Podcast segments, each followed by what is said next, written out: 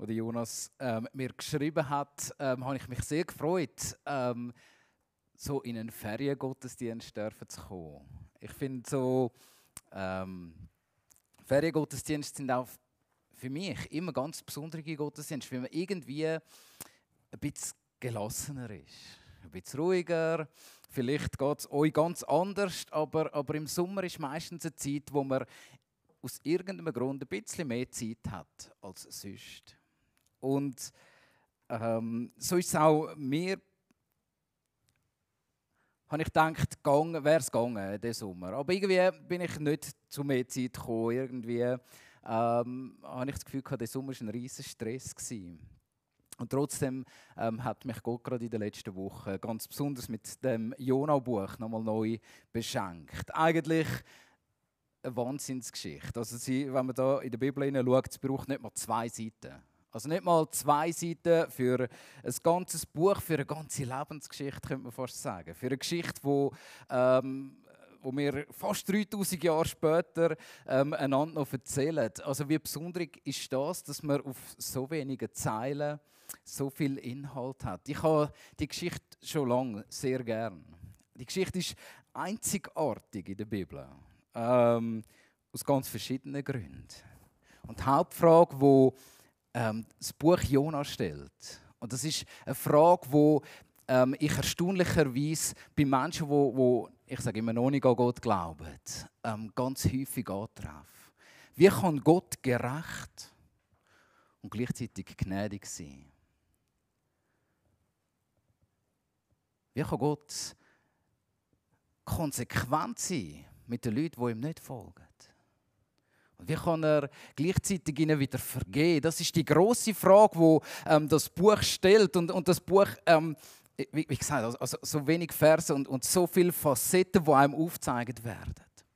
Das Buch ähm, Jona spielt äh, in einer Zeit, wo etwa 800 vor Christus. Und ähm, ihr dürft vieles wieder vergessen. Aber, äh, also jetzt von dem, was, was ich jetzt sage. Aber, aber, aber trotzdem, es ist ähm, enorm wichtig, dass man versteht, was für eine Lage war. Und, und vielleicht habt ihr das schon oft gehört, oder in, im Video ist das kurz angetönt worden, hey, Jona, geht äh, Leute in Ninive, das sind Assyrer gewesen, sagen, wie fest gerne ich sie habe. Ähm, das lesen wir nicht im Jona-Buch, aber, ähm, aber etwas, wo, wo, wo erstaunlich ist, ist, die Assyrer von dieser Zeit. Und ähm, ich ähm, liebe ähm, so, so die historischen Romane, ich liebe die grossen Schlachten. Ähm, und ich liebe auch so, also, also, ja, das, das ist mir irgendwie in die Wiege gelegt. Aber, aber das Jona-Buch äh, oder, oder die Assyrer, ähm, die haben es geschafft, ähm, Schlachten und, und Kriegsführung so abartig zu machen, dass man eigentlich nicht mal gerne darüber lesen will. In meiner Zeit vom Studium, und das habe ich auch in den letzten Wochen noch mal genommen, ähm, habe ich so ein bisschen gelesen über die Assyrer. Und, und, und, und ich finde es noch unglaublich wichtig, dass wir ähm, uns das mal ein bisschen ich, ich, ich möchte es nicht in, Details ausführen, aber, aber wir müssen verstehen, warum der Jonah lieber ans Ende der Welt gerannt ist, als nach Ninive zu gehen. Ähm, es gibt eine Story, wo man sich erzählt über ähm, den assyrischen König, der geherrscht hat äh, in Ninive ähm, zu der Zeit von Jona. Und, und zwar hat er eine andere Stadt platt gemacht. Und ähm, um der Welt zu zeigen, dass er sich absolut alles kann erlauben kann, hat er alle Menschen in dieser Stadt umbringen lassen, auf unglaublich grausame Art. Und hat am Schluss eine Pyramide gemacht, die doppelt so hoch war wie die Stadtmauern von dieser Stadt, aus den Köpfen der Menschen. Und vorne dran, also, äh, also gut, nein, ich erzähle nicht mehr, aber er hat, hat unglaubliche grausame Taten gemacht. Über dem sein Sohn erzählt man noch viel Schlimmeres, dass er andere Könige ähm, an die Leine genommen hat, ihre ähm, Gesichter durchstochen hat und, und, und Leine dran gemacht hat und sie umgeführt hat wie Hunde. Ähm, man erzählt sich über die Assyrer so schlimme Geschichten. Und man muss sich vorstellen, ähm, die Geschichte spielt in der Zeit. Und, und ich höre gerade auf. Aber darum sage ich, ich das auch wieder vergessen. Ich müsste das vielleicht auch wieder vergessen. Aber, aber für die Geschichte ist es so wichtig. Die Assyrer stehen jetzt vor Israel.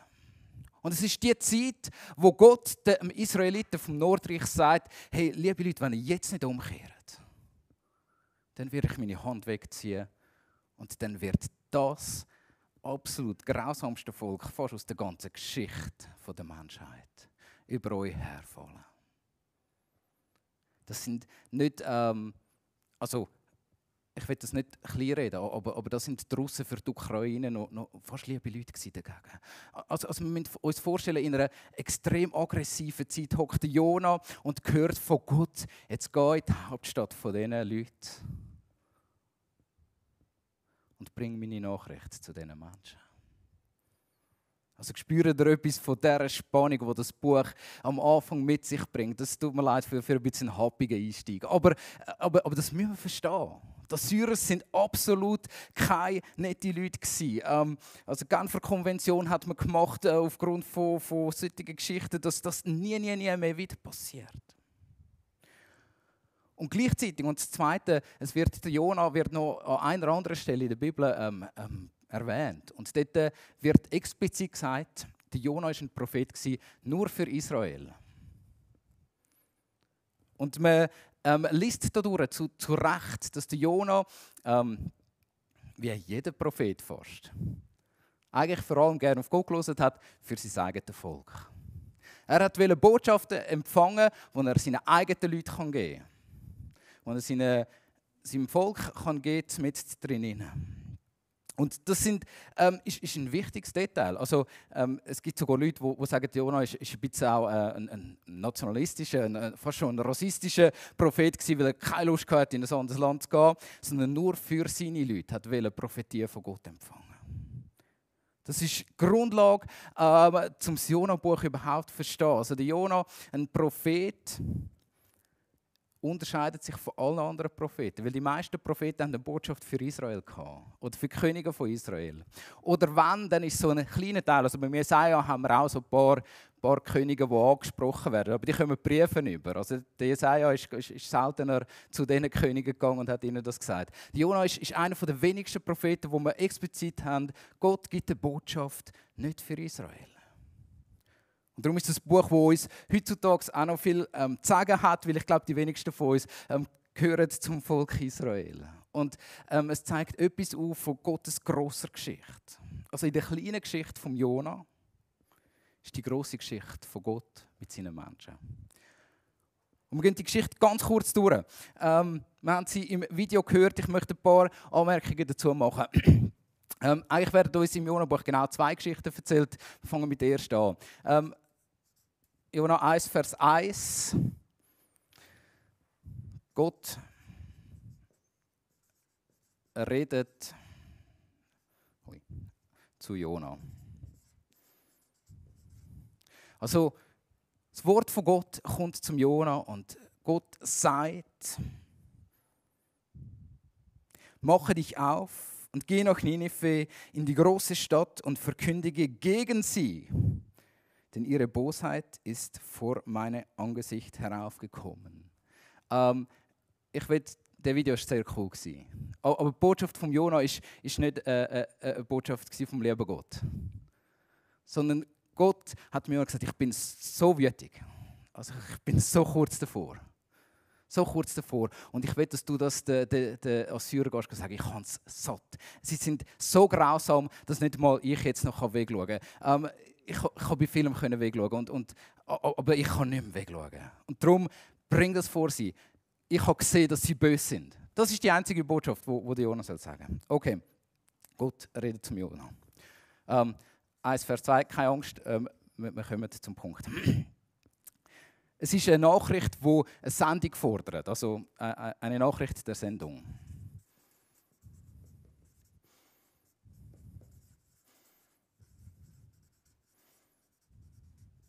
Also der Jonah muss gehen. Er kann nicht einen Brief schreiben, kann nicht ein Mail machen, kann nicht in seinem Büro hocken bleiben und schnell ein Memo schreiben und das ähm, so schnell mal alle assyrischen Hauptleute schicken und sagen, hey, könnt das echt weiterleiten an euer Volk.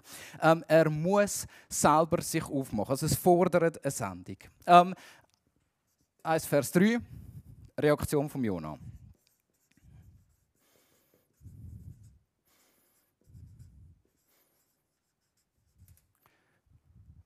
Er packt sein Zeug, geht zum Hafen, steigt in das Schiff ein, das am weitesten wegfährt und denkt, dass er von Gott wegkommen kann.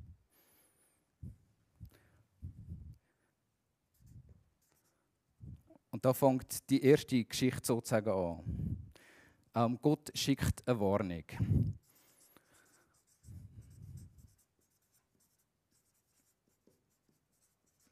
Ähm, in, in, in, der Bibel heißt es so cool, aber der Herr schleuderte einen Sturm.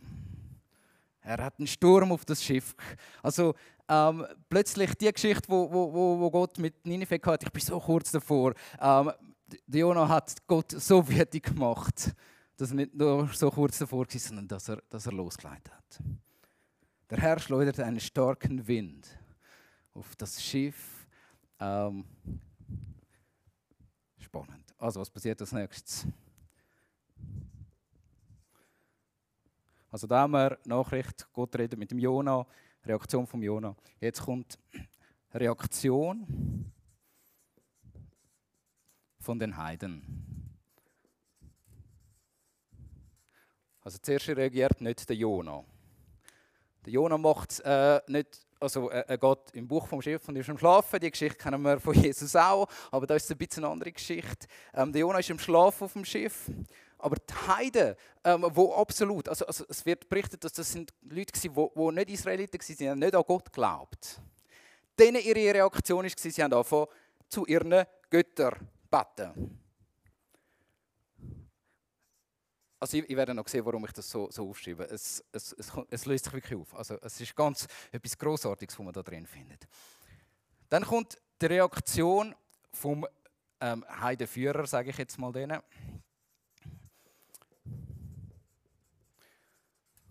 Der Captain kommt zum Jona und sagt: Hey, Jona, was schlafst du? Du solltest gescheiter auf deinen Knien sein und zu deinem Gott beten. Und jetzt äh, mein Lieblingsteil von der Geschichte. Es wird aufgezeigt, dass die Heiden einiges mehr von Gott verstehen als der Jonas selber. Weil Jonas sagt, okay, ähm, ich bin es nachdem das Los auf ihn gefallen ist und, und alles klar war, dass er es wirklich war. Erst jetzt sagt er, ich bin es und die Heiden sagen, und sie beten zu Gott, bitte macht, dass wir ihn nicht über Bord werfen und haben nochmal angefangen zu rudern. Und wo sie ihn dann trotzdem über Bord haben müssen werfen. Was für eine Geschichte. Kehren sie um zu Gott und sagen, Gott vom Jona, und Jona war nicht mehr da, aber Gott vom Jona, wir beten dich an. Du bist anscheinend der Gott, der größer ist als jeder von unseren Göttern. Sie sind umgekehrt zum Jona hin. Äh, nicht zum Jona hin, zu, zum, zum Gott vom Jona hin, zu Yahweh zurück. Also ähm, im 1 Vers 7 und die folgenden Verse, ähm, unglaublich. Ähm, wie die Heiden besser verstehen als der Jona, was Gott wirklich möchte. Also,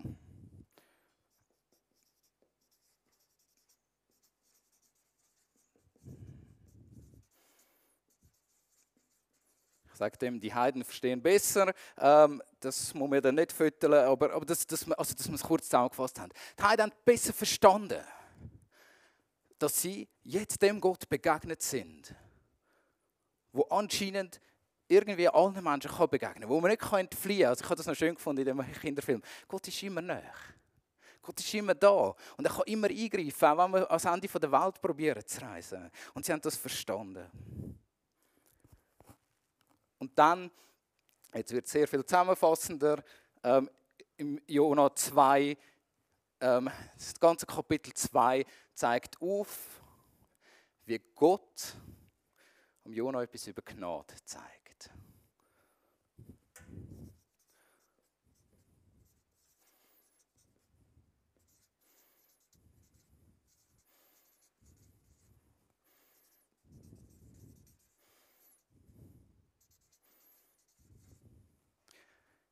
Durch den Fisch. Also Gerechtigkeit. Also ich habe gesagt, die Frage vom Jona-Buch ist, wie kann Gott gerecht sein und gleichzeitig gnädig? Und Gott zeigt das auf in einem simplen Akt. Gerechtigkeit passiert in dem Moment, wo der Jona über Bord gerührt wird. Und Gnade passiert in dem Moment, wo, wo Gott einen Fisch zur Rettung schickt. Und der Jonah begreift, und wir haben es vorhin miteinander gebetet, was für ein Gebet, oder? Aber erst, erst in der Dunkelheit vom, vom Fischbuch, erst dort begreift der Jonah, wer ist der Gott überhaupt, der mich gesendet hat. Szene 1 vom Jonah, das, oder die Geschichte 1 vom Jonah. Und ähm, das Schöne am Jonah ist, ähm, dass es gut zum äh, Umweltgedanken passt. Ich muss kein neues Blatt anfangen, um die zweite Geschichte zu erzählen. Die zweite Geschichte, ähm, Gott redet zum Jonah. 3 Vers 1. Er, er, er sagt ihm, geh nach Ninive, genau die gleiche Botschaft. Und sage ihnen, ihre Bosheit ist vor mich hergekommen. 3 Vers 2. Der Jonah, ähm, es ist wieder eine Nachricht, wo, wo eine Sendung verlangt. Er muss jetzt gehen. Also, jetzt, jetzt ist er wieder rausgespeuzt worden, hat eine neue Chance. 3 Vers 3. Der Jonah geht. Die Reaktion von Jonah ist eine andere als in der ersten Geschichte. Er läuft nicht weg, sondern er tut. Ähm, wir haben es im Gebet gebetet. Er, er betet, ich will mein Gelübde erneuern. Gott, ich mache, was du mir sagst. Ähm, 3 Vers 4. Der Jonah läuft in die Stadt einen ganzen Tag lang. Und ähm, da ist es auch wirklich in dem Video sehr schön dargestellt, wie er ihnen von Gottes Liebe erzählt. Aber die Predigt von Jonah ist, ist eins: Sie werden die 40 Tage sterben. Punkt. Keine schöne Drei-Punkte-Predigt, ähm, kein Aufruf zum Kreuz kommen führen, wenn er umkehren will. Überhaupt keine Nachricht von Umkehr. Der Jonah geht dorthin und ich weiß nicht, ob das aus. Also, also die Bibel berichtet uns nur das. Dass er einfach sagt, ihr werdet alle sterben. Das ist seine Nachricht. Gott hat gesehen, dass ihr böse sind. Ihr werdet alle sterben. Das ist seine einzige Nachricht. Kein Wort von Umkehr, kein Wort von Gnade. Nur Gerechtigkeit. So hat der Jonah funktioniert. Also, also die Geschichte zeigt uns schon auf, dass er ganz sicher nichts von Gottes Liebe erzählt hat. Er ist dort hingegangen und hat gesagt, ihr Assyrermann, ähm, schaut, ihr, ihr hockt schon so lange auf, auf der Huppe von Gott. Es ist nicht okay, wie ihr lebt. Und jetzt wird er kommen und euch töten. Johannes 3, Vers 5. Die Reaktion der Heide in Ninive ist eine unglaubliche. Sie hören die Botschaft und sie kehren um. Sie hören auf, Böses zu tun. Der König, 3 Vers 6, von Ninive, der formuliert das nachher ähm, und, und ruft aus über ganz Ninive und sagt, hey, jetzt ist Zeit zum Fasten. Ähm, ähm, setzt euch ein bisschen Trauer rein. Nicht ein bisschen, sondern jetzt wird nicht mehr gegessen, nicht mehr getrunken. Wir beten. Nicht einmal eure Tiere dürfen noch etwas essen oder trinken. Und jeder, der es tut, der soll bestraft werden. Weil jetzt sind wir an einem Punkt angekommen, wo Gott nicht mehr ready ist, um noch länger mit uns so gnädig zu sein, wie oder, oder uns leben zu lassen, wenn wir so weitermachen. Und dann sagt er explizit ähm, 3 Vers 6. Oh, Vers 7, excuse. Und er ließ ausrufen und sagen, Menschen und Vieh, Rinder und Schafe sollen nichts genießen. Sie sollen weder weiden noch Wasser trinken, sondern Menschen und Vieh sollen sich in Sacktuch hüllen und mit aller Kraft zu Gott rufen und sollen umkehren. Jeder von seiner bösen Taten und von dem Unrecht, das er, das an seinen Händen klebt. Und dann, also der Satz, und da drum, also die Heiden verstehen es wieder ein bisschen besser als der Jonah. Ähm, Vers 9. Wer weiß, Wer kann es schon wissen? Vielleicht, Gott könnte anderes Sinnes werden, es sich gereuen lassen und ablassen von seinem grimmigen Zorn, so dass wir nicht untergehen. Also 3, Vers 7 folgen die wieder das Gleiche. Die Heiden begreifen es ein bisschen besser. Wenn wir jetzt umkehren, dann kann es sein, dass Gott nicht nur gerecht ist, sondern er auch gnädig ist. Und sie haben aufgehört, Böses zu tun. Und, und, und, und ich meine, wenn das mächtigste Volk der Welt zu dieser Zeit aufhört, Böses zu tun, dann haben wir eine Weltveränderung. Und die Weltveränderung ist offensichtlich passiert. Ähm, kann man übrigens auch nachvollziehen ähm, in, in, ein paar ähm, alt äh, assyrischen Schriften, dass es tatsächlich mal eine sehr friedliche Zeit gegeben hat, wo die Assyrer kein äh, Kriegszug unternommen haben. Also hochspannend. Also für alle, die, die denken, die Geschichte ist ähm, nur erfunden. Und dann kommt das Kapitel 4, das letzte Kapitel. Der Jonah hockt außerhalb der Stadt hin. Und, und ich finde das ja so eine absurde Geschichte. Er hockt dort außen hin, weil er denkt, ich will jetzt sehen, wie es diesen Assyrern wirklich schlecht geht. Und dann passiert zuerst mal nichts. Und es wird heiß und langweilig. Und das ist im seine erste Reaktion. Er wird einfach wieder mal wütig und sagt, jetzt bin ich vergeben dahergelaufen, du machst ja gar nicht Gott. Und Gott lässt das Bäumchen wachsen, um den Jonah ein bisschen besänftigen. Und er darf in den Schatten sitzen und wütet dort drin weiter gegen Gott. Und Gott lässt einen Wurm kommen und das Bäumchen stirbt ab und es wird nochmal heißer. Es kommt kein Regen, aber, aber auch die Stadt wird nicht zerstört. Und Gott bringt am Jonah etwas bei, über seine Gnade. Und das lesen wir im Jonah, ähm, Kapitel 4, Vers 9. Da sprach Gott zu Jonah: Ist es recht, dass du so zornig bist wegen dieses Rizinus, also ein Pflänzchen? Da sprach er: Ja, ich bin zu Recht zornig bis zum Tod. Da sprach der Herr, du hast Mitleid mit dem Rizinus, um den du dich noch nicht einmal bemüht hast und den du nicht großgezogen hast, der in einer Nacht entstanden und in einer anderen Nacht zugrunde gegangen ist. Und ich sollte kein Mitleid haben mit der großen Stadt Ninive, in der mehr als 120.000 Menschen sind, die ihre, Reich, ihre rechte Hand nicht von ihrer linken unterscheiden können. Und dazu noch so viel Vieh. Gott lehrt am Jona etwas über seine Gnade. An dem simplen Beispiel von dem Pflänzchen. Und, und, und das Jona-Buch hört auf, man sagt im Englischen, ähm, redet man literarisch von einem Cliffhanger. Ähm, wir wissen nicht ganz genau, was passiert ist. Offensichtlich ist Ninive nicht zerstört worden. Oder offensichtlich, ähm, wenn man die Geschichtsbücher ähm, rund um die Bibel glaubt, ist Ninive etwa 100 Jahre später von den Babyloniern dann zerstört worden. Aber offensichtlich in dieser Zeit sind sie nicht zerstört worden. Und offensichtlich ist das Gericht von Gott an ihnen vorbeigegangen, weil sie umgekehrt sind. Und Gott hat die Geduld, um Jonah das äh, zu erklären. Anhand von, von einem einfachen persönlichen Beispiel.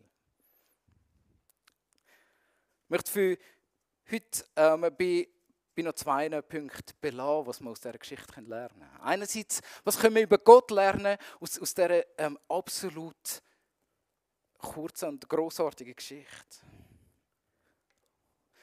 Gott ist ein Gott, wo die Menschen sieht. Und wenn wir so christlich aufgewachsen sind, ähm, dann lernen wir das, oder ich habe das gelernt, von meiner Sonntagsschule an.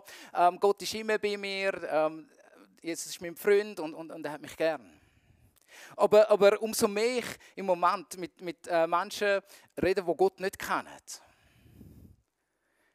merke ich, dass da eine Ansicht über Gott ist, dass Gott ja sowieso, wenn es ihn dann gibt, dann ist das ein Gott, der weit, weit weghockt an einem schönen Ort sich ein schönes Leben macht und uns da alleine lässt.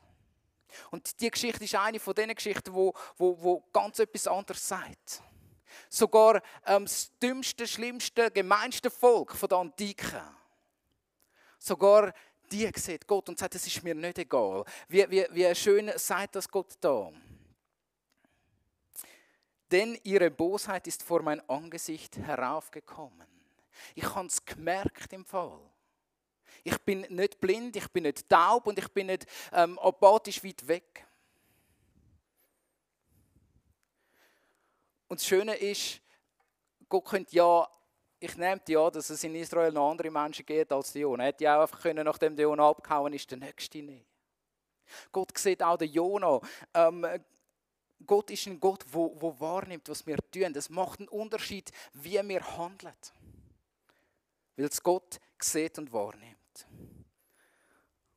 Also Gott sieht, Gott nimmt Anteil an dem, was passiert. Und das mag so eine simple ähm, Erkenntnis sein, oder, oder ich sage, ist, ist ja klar. Ich finde das überhaupt nicht klar. In der heutigen Zeit, und das ist eine Nachricht, die wir auch ähm, dürfen nach ganz Europa aussenden ist in einer Nachricht, wo, wo Leute zu mir kommen und sagen, wenn es Gott wirklich gibt, warum äh, lädt er den Ukraine-Krieg zu? Dass wir dürfen sagen, hey, nichts, was in diesem Konflikt passiert, bleibt ungesehen. Gott nimmt es wahr. Und das Zweite ist, Gott wird Gerechtigkeit schaffen. Das ist mal das Erste. Gott, Gott sieht das. Und das ist die erste und wichtigste Botschaft. Jetzt können wir fragen, warum tut er nichts dagegen? Ähm, die zweite Sache, die wir über Gott lernen können, aus, aus, aus dem Jonah-Buch. Gott reagiert auf das Handeln der Menschen. Ich weiß nicht, wie ähm, ihr aufgewachsen sind. Ich bin aufgewachsen, ähm, so in meiner Kirche und jüngsten Zeit, wo es immer heisst, Gott hat einen Plan und dem folgen wir ganz genau und eigentlich ist das meiste vorher bestimmt. Ähm, die Jona-Geschichte zeigt auf, dass Gott tatsächlich einen Plan hat. Nämlich den Assyrern mal klar zu machen, dass es nicht okay ist, dass sie so handeln. Und wenn wir am Jona-Buch glauben, dann war es Gottes Plan, ähm, Ninive auszulöschen.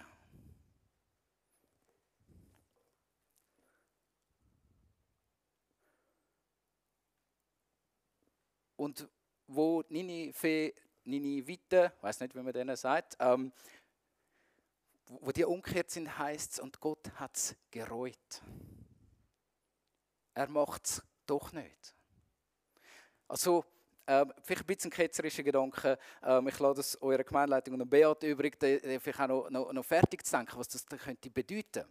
Dass Gott reagiert auf das, was auf dieser Welt passiert. Und schaut, ähm, ein kleiner Aspekt davon ist, dass Gebet tatsächlich einen Unterschied macht. Dass, wie wir leben, tatsächlich einen Unterschied macht. Und, und, und vielleicht sind das alles altbekannte Botschaften, aber, aber ab und zu muss man das vielleicht nochmal neu sagen. Es ist egal, nicht egal, was ich tue und was ich lerne. Es ist nicht egal, ob ich ähm, jeden Tag, auch als, als, als Kind Gottes, wieder neu zu ihm umkehre und mein Leben ihm neu herlegen und sagen, tu du, was du willst. Und wenn es ist, dass du mich ähm, als Zürcher auf Basel schickst oder ähm, ich weiß nicht, wo Berner nicht gerne hingehen, aber, ähm, aber auch wenn es das wäre, wahrscheinlich Zürich, ja. Niemand geht gerne auf Zürich. Ja, also, ihr wisst, was ich meine. Ähm, es macht einen Unterschied, was wir tun. Für Gott. Weil er ändert seine Weg. Er ändert seine Weg immer hin zu Gnade und Barmherzigkeit. Und das ist der letzte ähm, Teil. Ähm, der Jonah wirft Gott etwas Großartiges vor. Wo der Jonah vor dem Rizinusbüschli vor Ninive raushockt, ähm, ist er ja schon das erste Mal wütig. Und, und dort sagt der Jonah, wie ein hässiges Kind, stelle ich mir das vor. Siehst, ich habe es ja gewusst. Das, also könnt ihr nachlesen, Kapitel 4 von Jonah. Siehst, ich habe es ja gewusst. Du bist ein gnädiger und barmherziger Gott. Und jetzt haben wir das eigentlich. Jetzt bin ich da hingelaufen, habe mich gefreut auf ein Feuerwerk und es passiert nichts. Weil du, Gott, dich nicht veränderst. Du änderst deine Wege, aber du änderst dich nicht. Merkt ihr etwas? Und er zitiert die meist zitierte Bibelstelle ähm, überhaupt aus dem Tora-Buch, wo Gott selber sich vorstellt, am Mose. Und, und der Mose sagt, ich bin ein gnädiger und barmherziger Gott, langsam zum Zorn und von großer Güte. Und genau das wirft der Jona Gott vor. Aber es ist eines der unglaublichen Zeichen. Schaut, ich, ich lebe in einer Stadt, wo ähm, unglaubliche Verkehrtheit auch herrscht.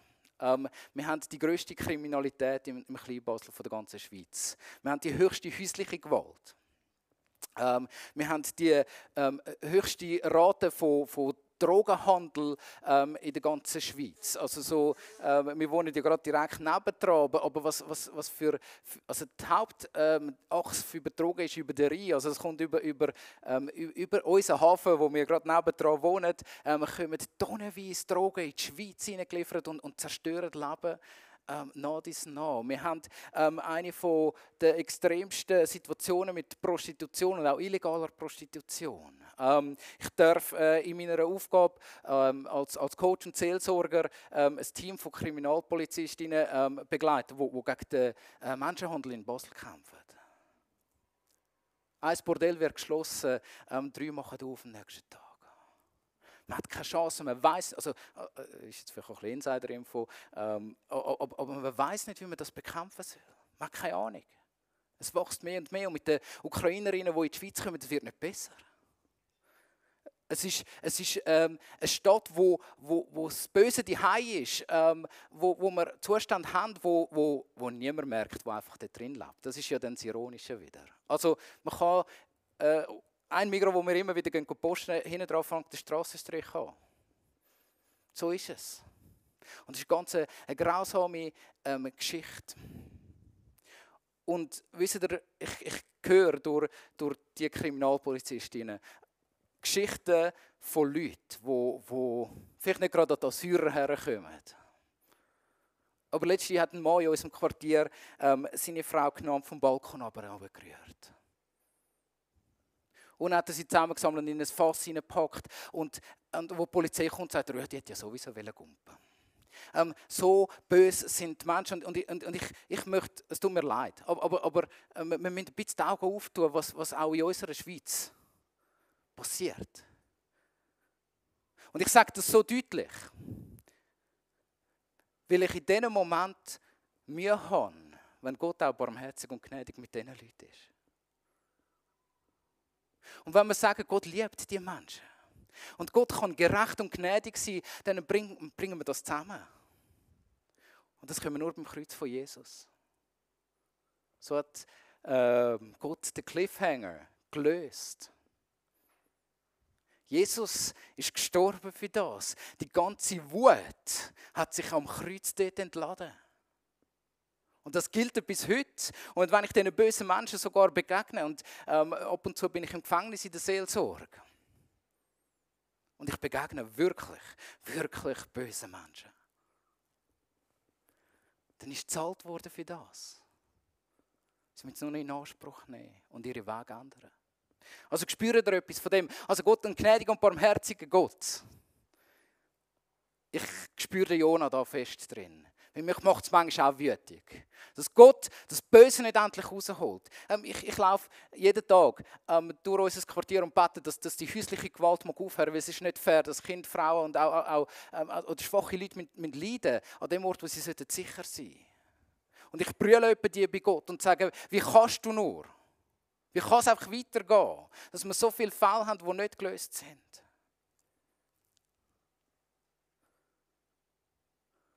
Und dann bete ich Gott, ich danke dir, dass du die Menschen trotzdem liebst. Und dass du ihre Geschichte siehst, dass du ihre Herzen siehst. Und dass du ihnen Raum gibst und hoffentlich mehr als 40 Tage zum Umkehren.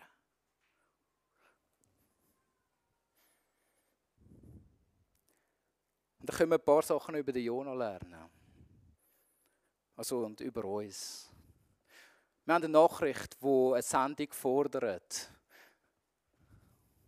Auch wir sind gesendet. Vielleicht müssen wir nicht äh, auf Zürich gehen. Ähm, aber wir sind Gesendete.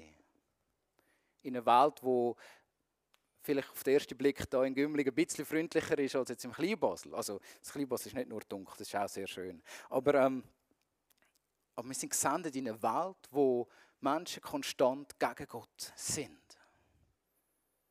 Wir sind in all in Umfeldern, wo, wo das eine Realität ist. Und ob wir das wahrhaben oder nicht, ähm, das ist unsere Entscheidung. Ich sage es wir haben einfach nicht mehr den Mut wie der Jonah zum Davorrennen vor Gott. Ich kenne das von mir, ich bleibe einfach sitzen. Und sage Gott, schicke jemand anders, für mich ist gut. Und ich habe dir die Tage, wo ich lieber in meinem Büro hocken bleibe, als auf die Straße rausgehen und mit den Leuten unterwegs bin.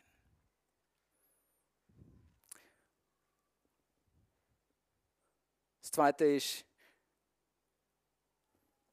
wir können manchmal ganz viel von, von den Heiden um uns herum lernen. Also das ist etwas, was ich ähm, da bewundernswert finde. Aber, aber immer wieder stellen mir nämlich Leute, die nicht an Gott glauben, sondern ganz christlich aufgewachsen sind, einfach wirklich gute Fragen. Wann Gott wirklich? Und dann sage ich, ja, wenn er wirklich, oh wow, ja, dann müsste ich mehr Ehrfurcht haben vor ihm wenn ich mit Moslems unterwegs bin und manchmal ähm, würde meine Bibel am Boden tun, würden sie sagen, hey, wenn Gott das sieht, und er sieht es ja. Sicher nicht, das darfst du nicht. Also die haben viel höhere ähm, Ahnung von dem, wie Gott, was Gott sieht und wie er unterwegs ist. Du kannst doch nicht sein heiliges Wort am Boden tun. Vielleicht auch da etwas, etwas für uns zum Lernen. Und schaut, ein kleiner Hinweis. Ähm, ich, ich, empfehle euch noch ein Buch, das könnt ihr so ein bisschen tiefer nachlesen. Was wir hier haben, sind zwei Geschichten. Und die zwei Geschichten erzählt Jesus wieder. Im Gleichnis von den zwei verlorenen Söhnen. Und der Jonah ist beide. Der erste Sohn, der davor rennt und sein Geld verprasst für etwas, was Gott nicht gefällt. Und umkehrt zu ihm, weil er sagt, es ist doch besser, bei Gott zu bleiben. Und der Jonah ist ironischerweise in der gleichen Geschichte, im gleichen Leben auch der zweite Sohn, der zurück zu Gott gekommen ist und das Gefühl hat, jetzt kommen andere etwas über, das ich nicht überkomme. Gott, du bist so unfair. Wie kannst du nur? Und Gott ihm auch, in der, in der Geschichte vom verlorenen Sohn, ähm, tut, tut, tut der Vater auch, dem älteren Sohn, sagen, hättest du nicht auch alles können haben Begreif doch endlich, wie ich bin. Also ich merke, der Jonah ist die zwei verlorenen Söhne auf einem Touch. Also mega coole Erkenntnis. Ähm, wo, wo, wo, wo sich lohnt, um nochmal darüber nachzudenken. Und wie oft ist es in unserem Leben so? Vielleicht haben wir die Verlorenheit entdeckt und, und sind zurück zu Gott gekommen, aber jetzt sind wir langsam an einem Punkt, wo wir sagen, es ist eigentlich schon noch unfair, dass, dass ich so ein, immer noch ein schlechtes Leben habe, obwohl ich eigentlich zurück zu dir Gott gekommen bin und allen anderen, allen geht es ja besser ähm, und so weiter. Und Gott sagt zu uns, ähm, wieso sollte ich nicht mit anderen genauso Mitleid haben wie mit dir? Warum sollte ich andere nicht genauso wiederherstellen wollen wie dich?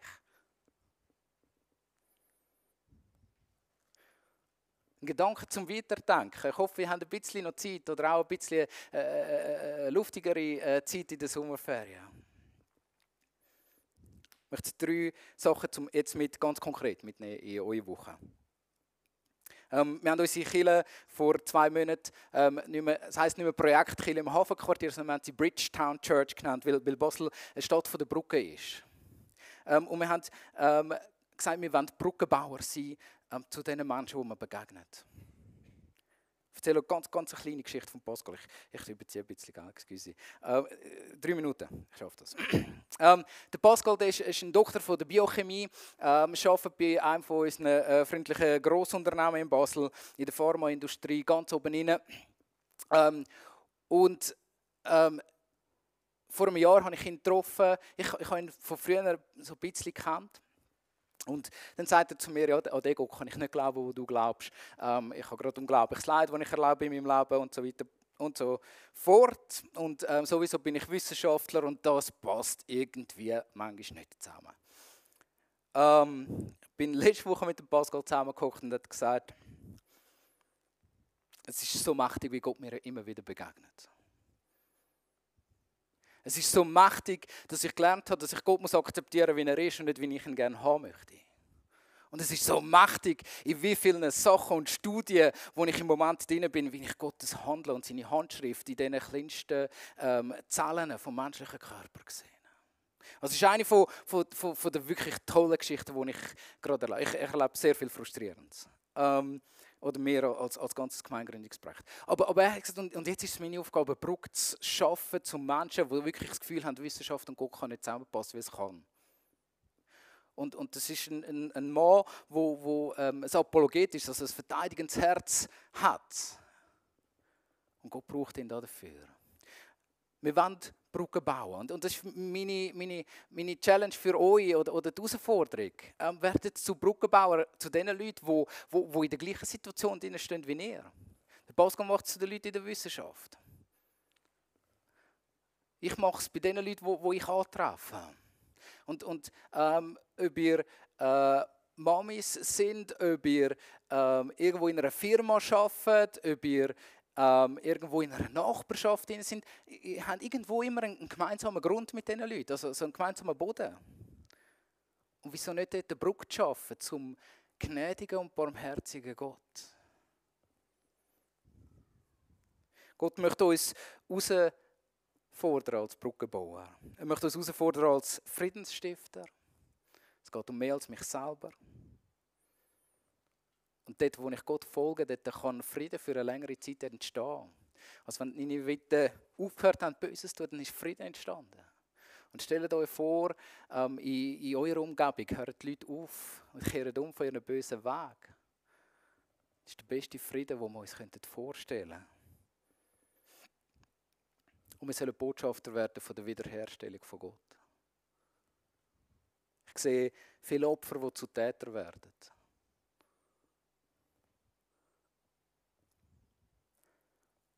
Aber dort, wo sie einem gnädigen und barmherzigen Gott begegnet, dort verändert sich ihre Weg. Und das ist jetzt etwas, was ich euch auch als Glaubenssatz sage. Ich erlebe das noch nicht so viel. Dass Menschen wirklich heil werden und, und ganz fest für ihren bösen Weg umkehren. Aber ich möchte es auch glauben. Also die Geschichte von Jona fordert uns raus zum Brückenbauer werden, zu den Leuten, die wir miteinander auf dem gleichen Boden stehen. Zu Friedensstifter und zu Botschafter von der Wiederherstellung von Gott.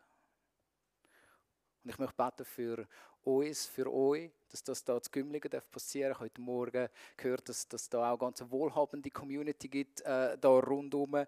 Ähm, und, und vielleicht gilt es auch dort, Brücken zu bauen. Rein. Wie, wie kann es passieren, dass das es ist wie durch ein Nadelöhr, aber anscheinend möglich. Aber streng. Und vielleicht gilt es da Brücken zu bauen für euch. Ähm, so als, als, als ein Wort für euch. Ich möchte beten. Vater im Himmel, ich danke dir, dass du uns siehst.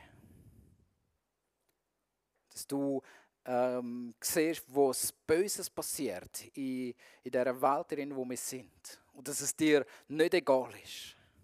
Gott, du bist konstant auf der Suche nach, nach dem Guten. Und konstant am Wiederherstellen, am Frieden stiften und am Brücken bauen zu dir.